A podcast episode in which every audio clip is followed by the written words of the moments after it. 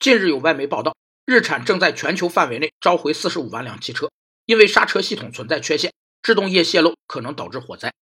产品召回是指生产商将已送到批发商、零售商或最终用户手上的产品收回，其典型原因是所售出的产品被发现存在缺陷。产品召回是针对生产商的原因造成的批量性问题而实施的处理办法，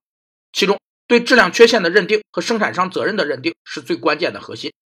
产品召回制度有四个优势：一是有利于保护消费者人身财产安全，促进消费，提高人们的物质生活水平；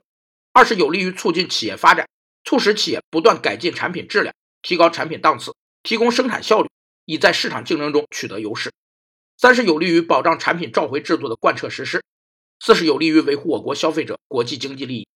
据报道，这是日产汽车针对同一问题的第三次召回，被召回车辆大部分在美国和加拿大，目前没有国内市场的召回消息。